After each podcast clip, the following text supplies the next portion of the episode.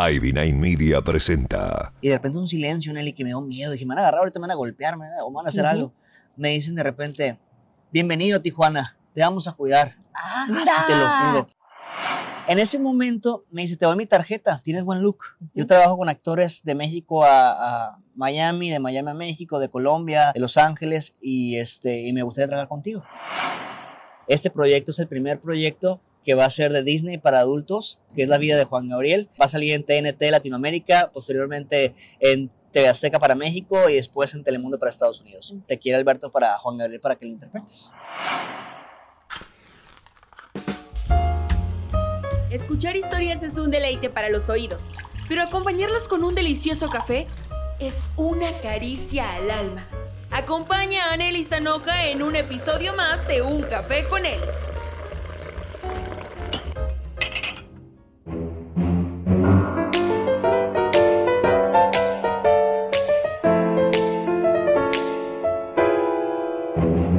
Cafecito. Amigos de Un Café con Nelly, el día de hoy un podcast muy esperado porque más que prometido, antes de pandemia ya habíamos platicado y te había dicho, ay, después, ya, ya después de pandemia dijimos, hey, tengo podcast, ya pasaron dos temporadas, estamos en la tercera y hoy por fin se nos hizo. Y aquí tengo a Carlos Jorvik, bienvenido a Un Café con Amiga Nelly. Nelly, muchas gracias por, por, por fin se nos hizo, como tú dices, muy agradecido por el espacio, por, por estar aquí, que la vida nos da la oportunidad de estar hablando de lo que tanto nos gusta y por fin estamos acá juntos hablando Sí. de lo que estamos haciendo y aquí en Baja California mucho mejor todavía en casa. Bueno, les cuento, Carlos, un joven muy talentoso de la región. ¿Naciste en Tijuana? Nací en Tijuana, en la Francisco Villa, ¿A en poco? la Pancho Villa. Oye, y bueno, naces en la Pancho Villa, eh, vas a la escuela en Tijuana. Voy a o la te escuela. llevan de, de Tijuana desde chiquito. Es que Nelly ahorita yo era bien, de chiquito era bien tremendo, ¿Ah, sí? es tremendo. Eh, Porque Pues, pues, no me querían en la escuela, hasta no mis tíos. contigo. Haz de cuenta que llegaba a la casa con mis tíos o con mi abuelita decían, ya llegó Carlitos, porque sabía que era un desastre. Pues es que ¿para qué te ponen Carlitos? Todos los Carlitos igual. Mira, si se llaman Carlitos o se llaman Alejandro, es tremendo seguro. O sea, yo no sé por qué les ponen así. Haz de cuenta que a los cuatro años mi papá vio que los primeros deseos de la música, a Carlos le gusta la música, y empecé en el coro de la iglesia. En el coro de la iglesia, Oye, y entonces, bueno, te ven posibilidades en la música desde chiquito, te vieron ahí esa inquietud sí. y te metieron a clases de algo o qué? Ahí te va. Bueno, entro al coro de la iglesia y mi papá me dice mi papá que, que hay una historia que me gusta compartir mucho. Mi familia es de Jalisco y en, en mi familia no pueden faltar dos cosas, el tequila y el mariachi. Ok. Eso es de cajón. Ajá. Sí, cuando quieras te invito. Muy bien. El punto es de que en esa fiesta en particular, hay una boda de un tío, yo traía mi guitarrita para todos lados. Tenía ¿Quién cuatro te años de a edad. tocar guitarra? No, espérate, no, no, No. no, todavía no aprendía, pero traía la guitarrita esa desde juguete de niño. Ah, como, como el de la película de Coco. Ándale así como Miguel. Bueno, el punto es de que me, me dice mi papá que les llegué le jalé el saco. Papá, papá, quiero el carro por mi guitarra. Y mi papá, ¿pero por qué? No, vas a romperle con tus primos. Papá, papá. Y me insistí tanto que me llevó el carro por la guitarrita. Y llego al, al salón y había un, el escenario, ¿no? Donde está el mariachi. Y sin que nadie me dijera, yo subo con el mariachi a tocar. Ah, me pongo a tocar con ellos. Ellos descansaban, se echaban sus tequilas y yo mi soda, mi, so- mi soda, mi refresco. ¿no? Ya se iban a ir y ya me iba a ir con ellos. Y mi papá, ¿dónde vas? Ya me voy, papá. Ya me habían adoptado los del mariachi. El punto es de que mi ¿Qué papá dice tenías? cuatro años. Cuatro De hecho, años, tengo una foto. Tengo ya una foto. instalado con Ya. los mariachis. Pero es muy bonito escuchar cómo de repente, pues te cuentan cómo eras de chiquito, ¿no? Ajá. La verdad, tuve una infancia muy, muy padre. ¿Y en qué momento ya dices, ahora sí, me dedico a la música? Pues mira, desde chico ahí en Tijuana, en la región ahí en Playas de Tijuana, siempre cuando había música, yo llegaba. Ok. Voy por cantar una canción. Ujú. Y todo, sí, claro. Llegaba y me dejaban cantar una canción. Primero no me dejaban cantar. Cantaba una y no querían que me fueran, Eli. Ok. El punto es que siempre estaba, estaba así de todo oídos, ¿no? Hay una fiesta y llegaba a cantar. El punto es de que después de eso, a los 17 años, quise estudiar en el Conservatorio de López Baja California. Ajá. Y voy, y fue una historia porque haz de cuenta que primero llego y me dice el maestro, ya no hay espacio, tienes que esperarse hasta el próximo año. Héctor Rodríguez me dice el maestro. Y yo, ay, pero ¿cómo? Me dice, no, pues regresa igual hay un muchacho que va a venir a cancelar a lo mejor y si viene le aviso, deje su información y le marcamos. Pues total, estando ahí, llegaron, alguien me toca, joven, usted tiene suerte, el muchacho que le dije que iba a venir ya vino, me acaba de decir que va a dejar el espacio y usted puede tomar en el conservatorio. Pues ¡Wow! entro, entro en el conservatorio a estudiar las clases de canto, eh, canto, este, música, eh, historia de la música, solfeo, contrapunto, y ahí empiezo con la música, ¿no? Después había unos mariscos, estaban unos mariscos ahí en el río, que se llaman los negro, negro durazo, Sí. Y escuchaba la banda, dije, pues bueno, aquí me queda cerca de la OBC, Ajá. pues voy a ver si me dejan cantar aquí, termino el conservatorio y, a- y voy a ver, aquí practico, Ajá. pues saben los músicos. Pues llego y le digo al muchacho, ¿me deja cantar aquí? Pues claro que sí. ¿Cuándo pues? Los días que usted me deje. Pues yo estoy estudiando aquí en el conservatorio, me queda de paso. Pues terminaba el conservatorio y me iba ahí. Pero nada más me dejaban cantar una canción todo el día. Ok. El señor de ahí Ajá. era el que cantaba y era como medio especial, no Pues, quería que yo cantara. Se lo son, era su show, tú Ajá, nada más querías a punto, yo tenía show, ¿no? 17 años. Ajá. El punto es de que no me dejaba, pero llegaba gente, pues ya sabes, personalidades, y me decía, amigo, ¿quiere cantar? Cante la que usted quiera. No, hombre, pues yo era feliz. Y el señor allá estaba rojo como tomate, de, como tomate de que iban a cantar. Me daba envidia. Y, y ya, pues yo cantaba y pues me aventaba 7, 10 canciones, terminaba y el señor me decía, vean, mijo, 300, 400 dólares. Ándale. No, pues de ahí compro mi primera guitarra Ajá. y pago como cuatro meses del conservatorio. Yo estaba bien feliz. El punto es de que ahí empiezo ya con la música, ¿no? Algo ya más, más profesional, se podría decir. Ya dedicándote. Ya a dedicándome a eso. eso. Había fiestas privadas, me invitaban a cantar y me pagaban bien. Pero ese dinero tenía que yo moverlo. Ujú. Dije, ¿qué voy a hacer? Si me están dando esos 300 dólares, me van a acabar. Pues me voy a comprar ropa a Estados Unidos y la vendí aquí en Tijuana. Ok. Cuando estaban los True Religion, los Seven, todo eso, Sí. yo los conseguía la mayoría bien baratos y aquí los vendía más caros. Hacía mi Ya. negocio. Pues así, así. Tienes que aprender, sí, sí, sí, sí, sí. Empiezo con eso y el maestro Ignacio Clapés, que es una eminencia en la música, él fue 10 años consecutivos la voz principal de, de Bellas Artes, Ujú. en la ópera. Yo llegaba cuando él estaba en el conservatorio, le decía, maestro, ¿puedo ver su clase? Sí, mijo, más allá afuera, de oyente me quedaba. Pero mi maestro era Héctor Rodríguez. Y un tiempo nos hicimos buenos amigos. Y yo le decía, deme clases. No puedo, Carlitos, porque se va a enojar Héctor Rodríguez, celos de maestros. Pero, ¿y qué consejo me da? si yo quiero dedicarme a eso, me dice, tienes dos opciones, o te vas a Estados Unidos o a la Ciudad de México. Aquí en Tijuana no vas a poder hacer nada. Pues me voy con ese pensamiento con mi papá. Papá, me voy a la Ciudad de México. Así, ¿Qué edad tenías? 19 años Ok. recién cumplidos. Ajá. Mi papá me dice, pero ¿cómo te vas a ir a la Ciudad de México? Sí, papá, aquí no voy a lograr lo que quiero. Bueno, vamos a ver qué hay que hacer y todo, y vamos a apoyarte. Ujú. Mi papá, antes de decirme que vamos a apoyarte, no me quería apoyar. No, ¿Por qué? Te Porque, ajá, pero a mi papá le pasó algo muy similar, porque cuando mi papá jugaba voleibol profesional, mi abuelo no lo dejó ir a un torneo a nivel mundial. Ok. Y le dije, papá, no hagas lo que hizo mi abuelo contigo. ¡Ay! Y aproveché y me dijo, va, te vamos a apoyar. Oye, qué buena herramienta. Pues tienes que buscar estrategias. En la necesidad surge la creatividad. Esto para que le pongan, le pongan atención cuando, cuando tenemos ahí algo atorado, ¿no? Y llegas a México con algo fijo, llegas a No. buscar, llegas con nada, a vivir en dónde, eh, a cantar en dónde, ¿qué hiciste? Pues mira, llego a la ciudad, bueno, antes de llegar a la Ciudad de México ya somos la, el- la primera vez que vuelo solo a la Ok. Ciudad de México. Primero me asusté porque íbamos a, íbamos a punto de aterrizar y veo los edificios y un montón de smog. Dije, nos vamos a estrellar. Yo nunca había viajado a la Ciudad de México. Pues ya te das cuenta que el aeropuerto sea, está en medio de la ciudad. No habías viajado a la Ciudad de México, ibas a vivir en la Ciudad de México. Ajá. Sí. Vaya, El punto es de que eso me... es tener decisión y Pero no... espérate, ahí te, va lo, ahí te va lo bueno, Nelly, ahí te va lo bueno. Llego a la ciudad y a vivir en un barrio peligroso, ¿A dónde fuiste? a? Azcapotzalco. ¿Por qué te fuiste a vivir ahí? Porque unos familiares de- por, por parte de la, de la hermana de mi, papá, de mi papá viven ahí y me iban a rentar un espacio. Ok. Y pues yo era llegar con alguien conocida. Pues llego ahí a ese barrio, todos con la mona ahí, con la droga y, y fileros. Madre. Y mi papá, me acordé del dicho de mi papá, al lugar que fueres, hacer lo que vieres. Pues yo tengo una cosa, pues que... ¿Y tú qué onda, compa? Con el... No, espérate, no, espérate. la baja. Pues yo aquí veo mis dos opciones, Nelly. Ajá, O caminar y me cuidando a ver cómo está la cosa, a ver cómo me va, claro. o hacerme amigo de ellos. Pues sí. No había otra. Y pues que un día llego así literal, a los dos, tres días que estaba ahí. Llego, ¿qué tal? ¿Cómo están? Dos cámaras, ¿dónde eres, chavo? No, pues voy llegando a, a Tijuana, vine, dejé mi familia allá y aquí soy, soy, solo, vine a buscar mi sueño en lo de la música. Y de repente, ah, vives ahí con el güero, ¿verdad? Sí, ahí estoy viviendo. Ah, ok. Y de repente un silencio, Nelly, que me dio miedo. Dije, me van a agarrar, ahorita me van a golpear, me van a, o me van a hacer Ujú. algo.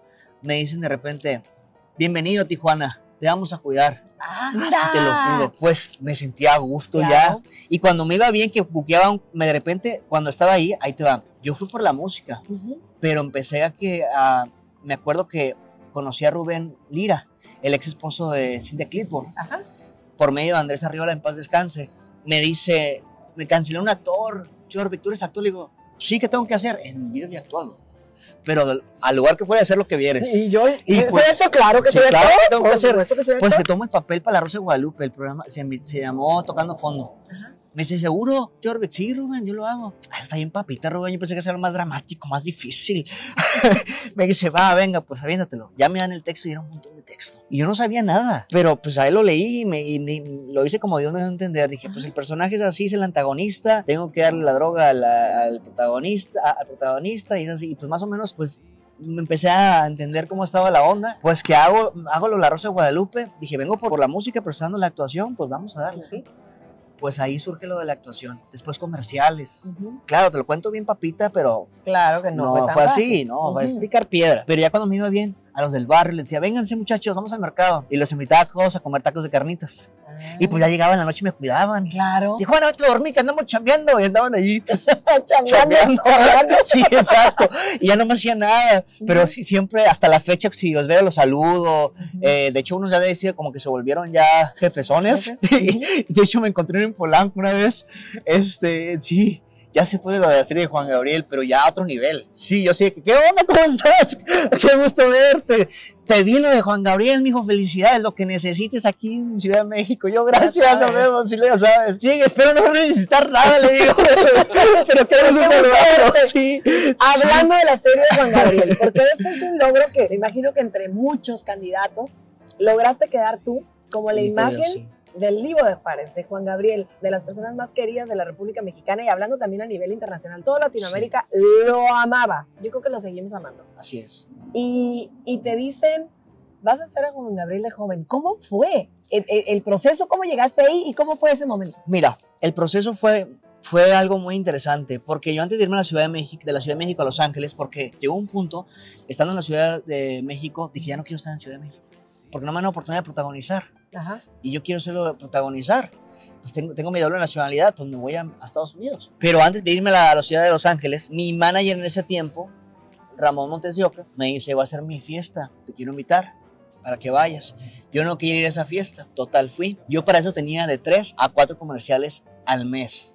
Ay, qué bien. Me iba muy bien, gracias a Dios, sí, muy bien. Me aventé como ciento y, ciento y pico de, comer- de comerciales. De verdad, bendito Dios, me fue muy bien. Y ese día, estando en la fiesta esa que no iba a ir, se me acerca un manager.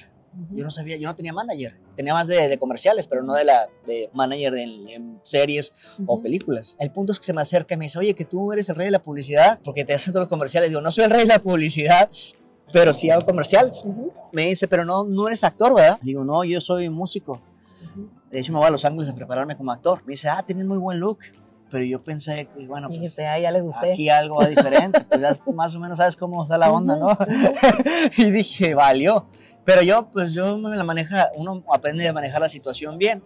En ese momento me dice, te doy mi tarjeta, tienes buen look. Yo trabajo con actores de México a, a Miami, de Miami a México, de Colombia, de Los Ángeles, y, este, y me gustaría trabajar contigo. De hecho, me voy a Los Ángeles mañana. Ah, perfecto. ¿Tienes papeles? Digo, sí, soy americano. Tengo la mexicano y americano. Perfecto, es mi tarjeta y trabajamos desde allá. Ok. Pues me voy al siguiente día a Los Ángeles. Pero antes de irme a Los Ángeles, me dice un amigo, ¿sabes con quién estás hablando? Le digo, no. ¿No sabes quién es? Le digo, no, es Joe Bonilla. Él es el manager que, que selecciona a su gente. Tú no Ujú. puedes llegar con él. Oh. Es gente que agarra, gente que es estrella. Trabajó Ujú. con Shakira, con Ricky, con Ricky Iglesias, Ricky Ujú. Martin, con todos. Él, él el mejor de Latinoamérica. Dije, ah, bueno, pues qué bueno, gracias a Dios, qué buena onda, ¿no? Tenía que ir a esa fiesta. Ajá. Pues me voy a Los Ángeles en busca de, de, pues, de Hollywood, todo este show. Para eso, yo pues me faltaba prepararme actualmente. Llego a Los Ángeles, Una cosa es hacer la Rosa de Guadalupe y otra ya es. Sí, aventé en comerciales, ¿no? me metí a comerciales. René Pereira, también quiero mencionarlo, me ayudó mucho en la Ciudad de México, él me dio clases, Ujú. me dijo, le dije que se me le cargaba su maletín. este, me dejaba este, tomar clases con él, porque no tenía dinero, dinero para pagarle y me dejó tomar clases con él. Después me voy a Los Ángeles, siendo en Los Ángeles, quería estudiar en Stella Adler. Te cuento todo eso porque es muy importante Ujú. para llegar a lo de Juan Gabriel. Llego a, Estel- a esa escuela Stella Adler, investigo cuánto costaba el año, 150 mil dólares. Y Yo no, Y pues, dijiste, ¿cómo? ¿Con qué ojos, no? Ujú. Investigo quién era el director y Marco, ¿puedo hacer una cita con, con John? Claro que sí, de parte de quién, de Carlos Jorvik. ¿Para qué asunto? Asunto personal. Yo así bien como político, ¿no? Pues que Yo- llego al siguiente día bien arregladito. No hablaba casi inglés en ese entonces. Bien poquito, Nelly. Ajá, bien poquito. El básico. Bajito más, abajo más. Poquito más abajo del más abajo, básico. sí, sí. Decía nomás Monkey Yes. El punto es de que llego así, pero con esas ganas de querer superarme. Y llego con él a la oficina y sale el señor, un gringo, así, un americano. Y había en la sala como tres personas. Y en ese momento dije, si aquí yo le digo a él lo que quiero, van a brincar esos tres y me voy a quedar sin nada. Ujú. Tengo que decirle que si puedo hablar con él en privado. Le dije, ¿puedo hablar con usted en privado? Todo eso lo tenía yo escrito, Eh, lo que iba a decir, ensayado. todo ensayado. Todo lo, porque no sabía yo inglés, pues sabía más o menos cómo iba a llevar mi panorama de conversación. Ya lo tenía todo estudiado, como si fuera un texto, como todo. Ajá. El punto es que llego ahí y ya me dice, sí, vamos a hablar a la oficina. Yo llego a la oficina, pero yo sí, el cambio. Mira, yo llegué aquí a Estados Unidos a triunfar. Si usted no me ayuda a, a estudiar aquí, yo no voy a, a lograrlo. Si que yo soy capaz de pintarle la, la, la- la escuela, le traigo su cafecito, bar, lo que usted necesite, pero déme la oportunidad de estudiar aquí. Yo sé que voy a triunfar en Hollywood, pero, pero si usted no me ayuda, no lo voy a poder lograr. Y me dice, mira cómo me pusiste, cómo me puse, la piel chinita. Empiezas mañana. Me dio la beca, me dio la beca y ahí empiezo a estudiar todo lo que es ¿Qué pues, edad el tenías? método. Tenía 21 años. Ok. El punto es de que empiezo a estudiar toda esa técnica que fue increíble. Este, list- este, este, este ladder es toda la cuestión de la imaginación, crear todo este panorama de la situación que vayas a hacer. Pues estudio esa técnica. Después de eso, estudio con Larry Drake, un acting coach que trae el, método de Steven Book, que es un acting coach de los top, top, top del mundo. Pues la técnica ya, ya tenía más conocimiento me llega el casting de Juan Gabriel. Como dice, di- dice el dicho, el maestro llega cuando el alumno está preparado. Exacto. Pues llega la serie, la serie de Juan Gabriel y yo sí, a su mecha, Juan Gabriel. ¿Y tú desde siempre admiraste a Juan Gabriel? ¿O- Sabía quién era Ju- Juan Gabriel. Porque supongo que en tu casa, con el Sí, mi mariachi, mamá- con la mi fiesta, mamá- claro mi que mamá de Juan cantaba, sí, mi mamá cantaba Juan Gabriel y es- esta Rocío Durcal casi Ya, todos los Sí, claro, claro. Sí, no podía sí, faltar, el- no podía faltar. El punto es de que pues ya me dicen que tengo la audición, hago la audición, mando un lunes, el viernes mando el casting y me dicen que me quedé. Así, así. Verde de Dos, tres días. Como, no, de lunes a viernes. Oh my God. Me marcan y me dicen, Carlos Jorvik, sí, la hola. Hablamos de la producción hasta que te conocí. Este proyecto es el primer proyecto que va a ser de Disney para adultos, que es la vida de Juan Gabriel. Va a salir en TNT Latinoamérica, posteriormente en TV Azteca para México y después en Telemundo para Estados Unidos. Te quiere Alberto para Juan Gabriel para que lo interpretes. Ah. Y yo seguro que es Carlos Jorvik, no se está equivocando, yo creo que es otra persona. Dime una cosa, te temblaban las piernitas. Estaba en shock, Nelly, Ajá. no lo podía creer. Si yo me dices y me imagino el momento Sí. y me emociono porque digo, no es cualquier papel. Sí, O estaba sea, muy- era representar a Y Juan venía, no, Gabriel. espérate, y venía algo Y muy, estado- había algo muy bonito después, Ajá. fue el, 2000, el 2015, Ujú. a finales del 2015. Para ese entonces yo había hecho mi primer protagónico en Hollywood. Hice un pilot para, con Kenny Ortega Ajá. y Simone Brand. Ese año empezó como a florecer mi vida, a producir más dinero, más proyectos. De repente ese mismo año iba a producir mi disco con. Fato. Y llega lo de Juan Gabriel, como que era demasiada emoción que no lo podía creer todo lo que estaba pasando. Pero es una consecuencia, hoy entiendo que fue una consecuencia de tanto trabajo. Claro. Porque no tenía tiempo de convivir con familia y amigos. No había tiempo. Todo el tiempo estudiar, estudiar. Si había un convivio con la familia, yo iba media hora y a seguir estudiando. Ujú. No había tiempo. Y yo siento que fue la consecuencia. Ha sido la consecuencia del trabajo todo lo que ha pasado. Es- esa parte que, que mencionas ahorita se me hace súper interesante porque de repente a alguien le va bien. ¡Ay, qué suerte tienes! No, no es suerte. Es el resultado de todas las veces que tocaste puertas, de todas las veces que te levantaste de madrugada, de todas las veces que te perdiste eventos Sí. por estar en la lucha, por estar en la preparación. No es suerte. Sí, de hecho a mí me invitaban cada rato, Nelly, a en- estando en Los Ángeles. Me decían, vente a la alfombra roja, al evento tal, no iba. Claro. porque yo quería estudiar. Y mi agente Nicolás Rey, le mando un saludo, él me decía, Carlos, muchos actores van a estos eventos, pero todos esos actores que van ahí no se preparan. Yo te aconsejo que te prepares. Fue mi mentor, porque si no hubiera tenido a él, estoy en todos esos eventos. La verdad ocupas Disciplina. disciplina, mucha disciplina Y muchas ganas. Y muchas ganas. La verdad es mucho trabajo. De verdad, yo con mi equipo de trabajo siempre me dicen, Carlos, ¿cómo me marcas? ¿Cómo me estás insistiendo? Que, oye, ¿qué, qué onda con los castings? ¿Qué onda con esto? Estoy ahí encima, encima, encima. ¿Tienes un número aproximado de castings que has hecho? oh, millones, yo creo ya. entre Sí, de comerciales, de cantantes, de, de actuación. No, es buena pregunta, ¿eh? Muy buena pregunta. Pero no, ya, yo siento que ya le pegamos al millón, si no es que más. Eso me gusta que me lo platiques porque yo creo que todos hemos pasado por una situación donde tenemos que castear. Sí, Si te dedicas al, al tema del arte, tienes que hacer casting. sí. Pero si te dedicas a cualquier otra área, pues te presentas a una entrevista de trabajo, haces los estudios, tienes que hacer un casting. De hecho, cuando llegué a la Ciudad de México, me dio la oportunidad Rubén Lira, Ajá, pero estuve un año. Yo- a mí me encanta andar en botas, como puedes ver. ajá. Llego a Ciudad de México en botas. No, pues Tijuana. No tenía GPS como ahora. Hoy es una chulada. Tú llegas Claro. fácil a donde quieres. Y así me pasé un año audicionando para comerciales. Un año. Eso nunca lo he contado en una entrevista. Primera vez que lo cuento, ¿eh? Ok. Fíjate que no, un año audicionando para comerciales y nada. Y no me quedaba. ¿Qué hice? Trabajé de Gio. ¿Sabes lo que es Gio? ¿No? De, de Can. Ok. De andar dando flyers en la Sí, calle, que, que una promocional, la promocional nuevo perfume. Señora, ese perfume, cómpreselo a su marido porque lo va a enamorar más. Créame, Ok, y es ajá. cosas así. Y, o que en el centro comerciales, o que de repente ibas a un evento y tenías que en la plaza hablar e invitar a la gente que pasara, que había Sí. jueguitos para los niños. Pues yo aprovechaba el micrófono y cantaba ahí. Se enojaba y sí, aprovechaba y cantaba ahí. Sí. Cuando ya uno lo trae, Y todos me decían, Carlos, ¿qué? Eh, promociona bien la gente. Yo estaba cantando y la gente se quedaba viviendo. ¿qué día naciste? El 9 de enero, Capricornio. Esa como insistencia o dije, o es Capricornio o es Tauro, Sí. porque, porque nada te detiene. Sí, o sea, lo vas a lograr una, lo, Soy lo- vas a lograr, o sea, a base de que una, otra, y a mí nada me detiene. Una vez me dijo Lucía Méndez, me dice, mijo, tú eres como una cabra. Digo, ¿cómo que una cabra? Antes de que fuera así lo de Juan Gabriel me dijo Ajá. eso, ¿eh? Apenas estaba picando piedra. Y me dice, quieres llegar a la punta de la montaña y a la mitad de la montaña se te van a romper las rodillas. Pero aún así te vas arrastrando hasta que llegas a la punta de la montaña. Nada te va a detener. Y soy muy terco, muy terco. Pero eso también te ha ayudado. bastante. Porque bastante. cualquiera, eh, de- después de dos castings negados, ya no le sigue. Pero te una cosa, no solamente ese es la constancia. Hay que Constancia, prepararse. preparación. Yo siento que la suerte es preparación. Sí, por eso te decía yo, yo no creo cuando de repente te dicen, ay, qué suerte la tuya. No, o sea, no he parado de prepararme, Sí. no he parado de. Imagínate un de año insistir. audicionar Para comerciales, un año. Claro. Hay que picar piedra. Ajá, Ser ahí terco, de verdad, vale la pena. ajá. Mira, algo me pasó bien bonito, lo voy a compartir. En el show que tuve el 16 de febrero, acá en Tijuana, mi primer concierto, canté canciones de Leo Dan, de Napoleón. Son uno de mis cantantes favoritos. Ay, Napoleón es mi favorito también. Y pues ahí te va, no vas a ver. Mi- mi top. Subí canciones cantando de, cantando de Ujú. Napoleón y Leo Dan y que me empiezan a seguir en mis redes sociales.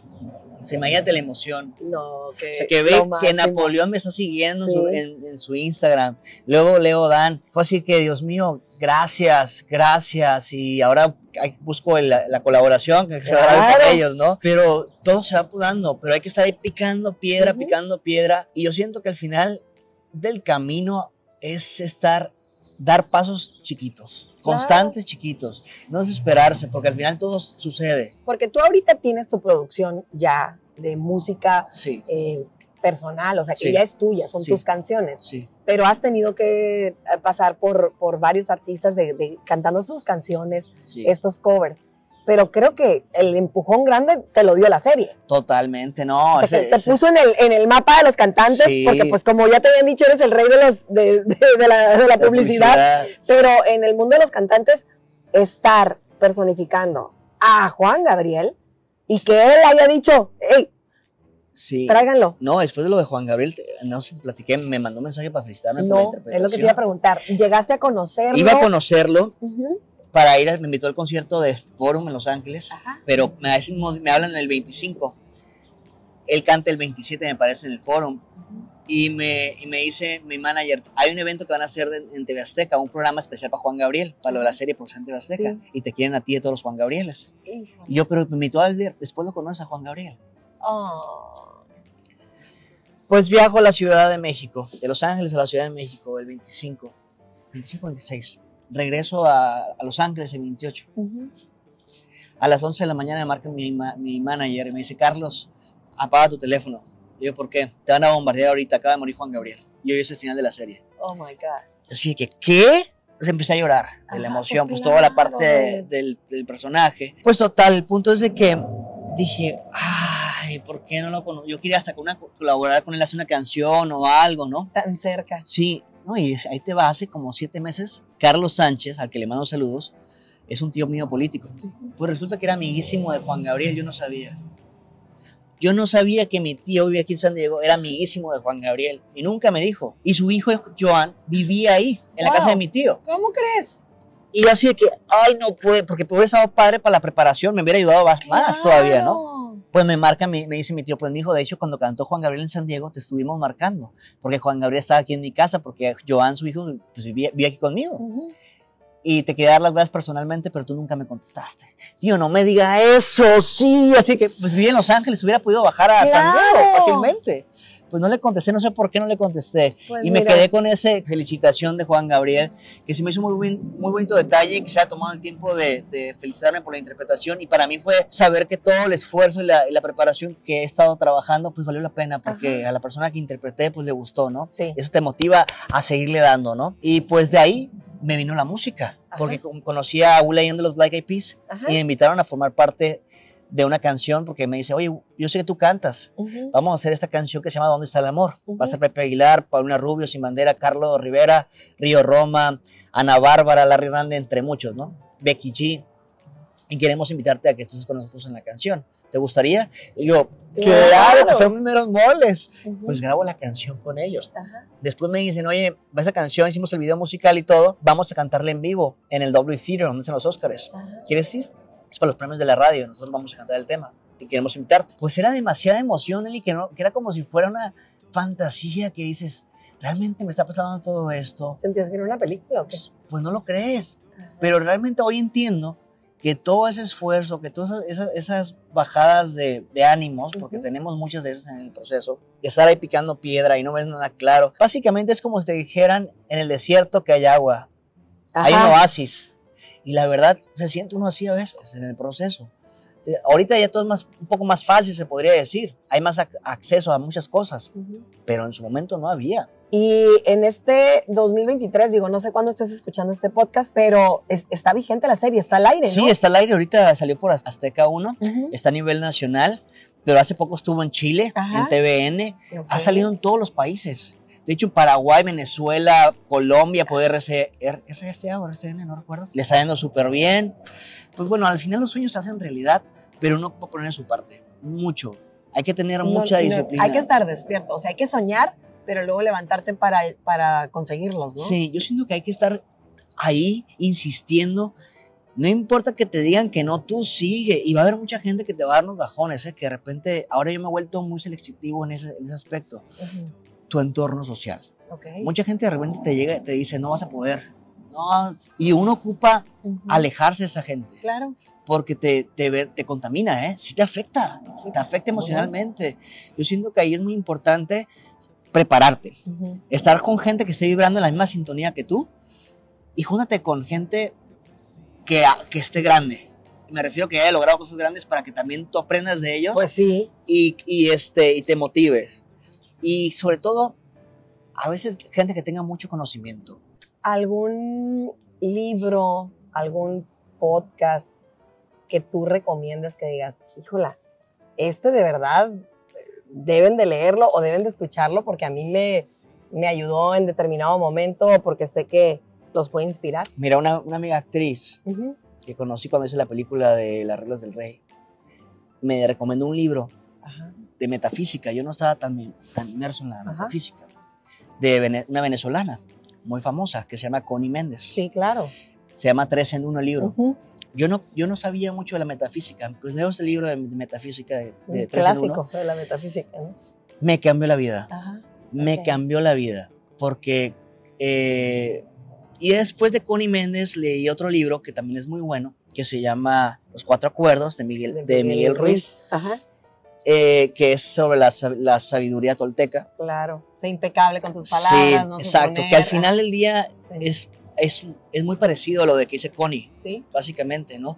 Es Es- llevar una vida bien, sin dañar a los demás, sin estar como, pues, suponiendo. Ajá, exacto. Buscar como si no hacer las cosas. suposiciones, siempre avanzar, avanzar y ser impecable con tus pensamientos, tus, tus, Con tus tus palabras. Y si el entorno Dice algo negativo, tú ni te metas en la plática. No tienes tema en lo absoluto.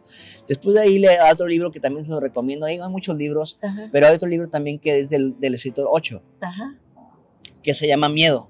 Ok. También es muy bueno. Ese libro básicamente es lo mismo, el, el pensamiento, este, ser impecable con tus palabras.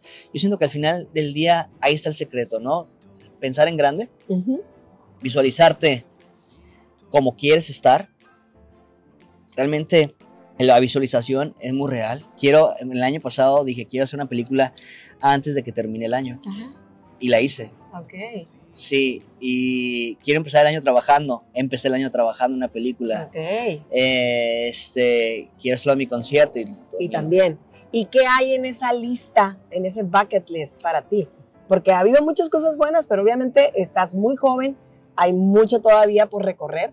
Sí, ¿Qué hay en ese bucket pues list? mira, yo siento lo que ahorita es preparación. Quiero llevar mi preparación vocal, mi, como músico, eh, a otro nivel, a nivel más alto. Ok. Me estoy preparando 25 24/7. Ajá.